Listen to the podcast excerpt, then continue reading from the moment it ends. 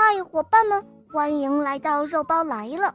今天我带来的故事叫做《南瓜星上的孩子》。在广阔的宇宙中，有一颗星叫做南瓜星。南瓜星上的孩子们过得舒服极了，他们连一丁点儿的活都不用干。他们的爸爸妈妈都总是说：“嗯，你们只要好好学习就行了，其他的事情不用你们来做。”为了不耽误孩子看书，孩子的鞋带都是由爸爸来系。为了让孩子多练一会儿钢琴，妈妈总是拿着小勺子，亲自给孩子喂饭。南瓜星上的孩子们可真有出息啊！在这里，两岁的孩子会书法、会画画、会打算盘；三岁的小孩子会唱歌、会跳舞，还会下棋；四岁的小孩能演奏九十九种乐器。地球上的小朋友到六岁半才上学，可是，在南瓜星上。六岁半的孩子都已经上大学了，这些大学生们学到了许多的知识，可偏偏没有学会干活。哎，这可怎么是好？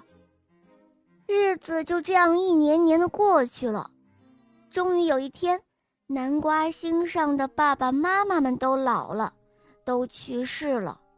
从此之后，这个星球上。也再也没有人会系鞋带，也不会使用小勺子了。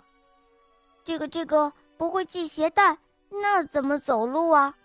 嗯，不会使用小勺子，那又怎么吃饭喝汤呢？没办法，他们的总统只好派出飞碟来到地球上请老师了。他们的飞碟可飞得真快，几天的时间。地球上的老师就请来了，这些老师是谁呢？嗯，是幼儿园的小朋友，有大班的、中班的，还有小班的。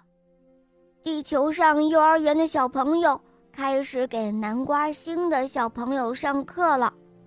小班的孩子教南瓜星上的孩子用小勺吃饭，中班的孩子。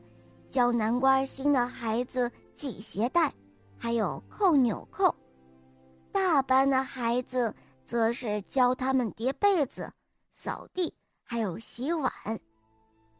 就这样，南瓜星上的孩子们跟着地球上的小朋友学会了很多的本领，也明白了一个道理。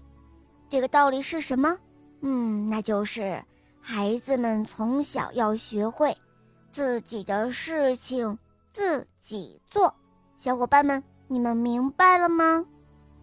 好了，宝贝们，今天的故事肉包就讲到这儿了，赶快打开喜马拉雅，搜索“小肉包童话》《萌猫森林记》，还有《恶魔岛狮王复仇记》，赶快和小肉包一起去探险吧！